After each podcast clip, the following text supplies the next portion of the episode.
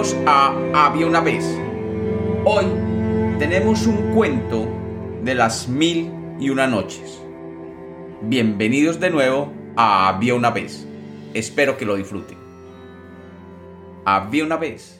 Había una vez un pescador muy pero muy viejo y muy pobre, que apenas podía mantener a su esposa y a sus tres hijos. Este pescador iba todos los días a pescar y todos los días seguía una regla para tirar sus redes. Solamente las tiraba cuatro veces y así sabía que si no pescaba nada era porque Dios no quería que pescara ese día. Una mañana, este pescador partió a la luz de la luna y llegó a la orilla del mar. Y arrojó sus redes y mientras las iba tirando hacia la orilla, sintió un gran peso en ellas. Pensó que había atrapado un pez muy grande y se sintió muy feliz y esperanzado. Pero desafortunadamente, un momento después, al ver que en lugar de un pez solo tenía en sus redes el cuerpo de un burro, se decepcionó mucho y se dijo a sí mismo, esta es la primera del día molesto de haber tenido tan mal botín en su primer lanzamiento, después de haber remendado sus redes que el cuerpo del asno había roto en varios lugares, las arrojó por segunda vez. Al recogerlas, volvió a sentir un gran peso en las redes, de modo que pensó que estaban llenas de peces.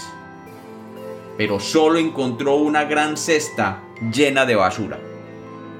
Estaba más molesto todavía ya que sabía que era la segunda oportunidad que había perdido del día. ¡Oh, mala fortuna! gritó. No juegues así conmigo. Un pobre pescador que apenas puede mantener a su familia no debe ser tratado de esta manera. Diciendo esto, tiró la basura y después de haber limpiado sus redes de tierra, las arrojó por tercera vez pero solo encontró piedras, conchas y barro. Estaba desesperado de ver cómo se había pasado el día tirando las redes, reparándolas y limpiándolas, y finalmente no había pescado nada aún. Luego lanzó sus redes por cuarta vez, y al recogerlas vio que había pescado una especie de lámpara amarilla, que por su peso parecía estar llena de algo, y notó que estaba sellada con plomo, con la impresión de un sello. Estaba encantado. ¡Ja! Ahora la podré vender en el mercado, se dijo a sí mismo. Con el dinero que obtenga, compraré el trigo que necesito para dar de comer a mi familia. Tomando la lámpara, se puso a examinarla por todos los lados y la agitaba para ver si sonaba, para mirar si tenía algo adentro pero no escuchó nada. Pero debido a su aspecto, pensó que debía tener algo precioso adentro. Intentó abrirla de varias maneras hasta que con bastante dificultad pudo eliminar el sello de plomo con su cuchillo. La puso frente a él y mientras la miraba con atención, salió un humo tan denso que tuvo que retroceder uno o dos pasos. Este humo se elevó hasta las nubes y extendiéndose sobre el mar y la orilla, formó una espesa niebla que causó gran asombro al pescador. Cuando salió todo el humo de la jarra, éste se juntó y se convirtió en una masa espesa, en la que apareció la figura de un genio. Este era enorme, dos veces más grande que cualquier gigante que hubiera existido o existiera. Este genio gritó, ¡Oh, gran rey de los genios! Nunca más te desobedeceré. El viejo, asustado, solamente alcanzó a decir, ¿qué es lo que estás diciendo, gran genio? Yo no soy el rey de los genios. Pero cuéntame tu historia y cómo llegaste a estar encerrado en esa lámpara. El genio, bastante enojado, le contestó, Háblame más cortésmente si no quieres que acabe contigo. ¿Pero por qué me ibas a matar? dijo el pescador, si acabo de liberarte. Cierto, pero eso no te impedirá que te mate. Solo te voy a conceder un favor. Puedes elegir la forma de tu muerte. ¿Pero qué te he hecho? preguntó de nuevo el pescador. No puedo tratarte de otra manera, dijo el genio. Y si no sabes por qué, escucha mi historia. Hace muchos, pero muchos años, me rebelé contra el rey de los genios. Y él, para castigarme, me encerró en esta lámpara de cobre. Y puso un sello de plomo sobre la tapa, que es suficiente para evitar que saliera. Y luego hizo arrojar la lámpara al mar.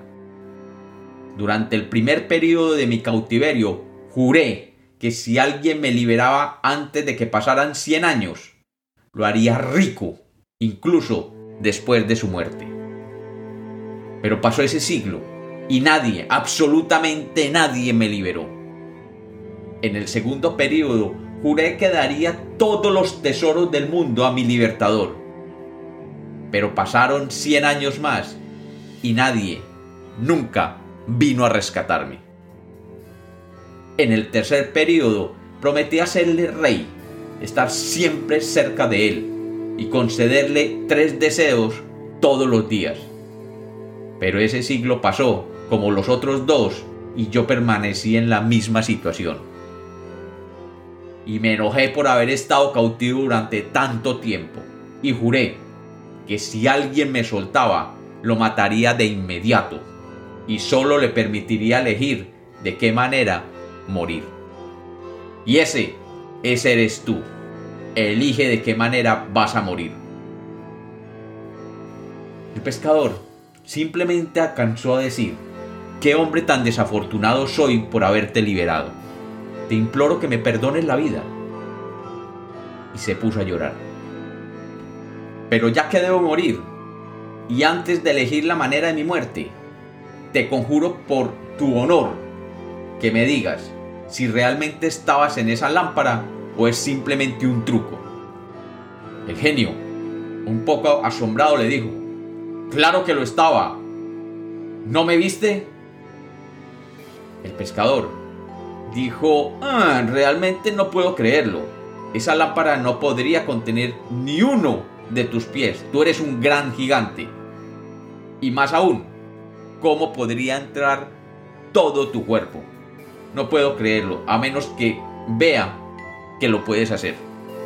Entonces, el genio, herido en su orgullo por la desconfianza de aquel pescador, comenzó a transformarse en humo, que como antes se extendió por el mar y la orilla, y que luego, recobrándose, comenzó a regresar a la lámpara lenta y uniformemente hasta que no quedó nada afuera. Entonces vino una voz de la lámpara que le dijo al pescador, Ves, pescador incrédulo, aquí estoy ya dentro de la lámpara. ¿Ya sí me crees? El pescador, que podría ser viejo, pero no tonto, en lugar de responder, tomó rápidamente la tapa de plomo y la puso sobre la lámpara. ¡Ja! Ahora, genio, pídeme perdón y elige con qué muerte morirás, dijo el pescador.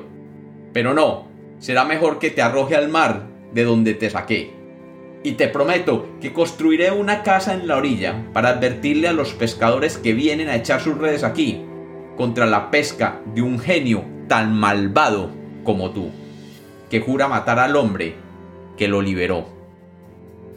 Ante esas palabras, el genio hizo todo lo posible para salir, pero obviamente no podía. Desesperado, trató de salir engañando a aquel pescador y le decía, Pescador, pescador, si quitas la tapa, te juro que te lo pagaré. El pescador, que ya había aprendido la lección de cómo aquel genio malagradecido lo iba a tratar, le dijo, Genio mentiroso, si me hubieras perdonado la vida y me hubieras agradecido, yo te perdonaría la tuya. Ahora no tengo otra alternativa que arrojarte al mar, y no tendrás más remedio que vivir encerrado allí por otros cientos de años. Y así podrás pensar qué es el agradecimiento y cómo tratar mejor a quien te libere la próxima vez. Y como los cuentos nacieron para ser contados, este es otro cuento de Había una vez.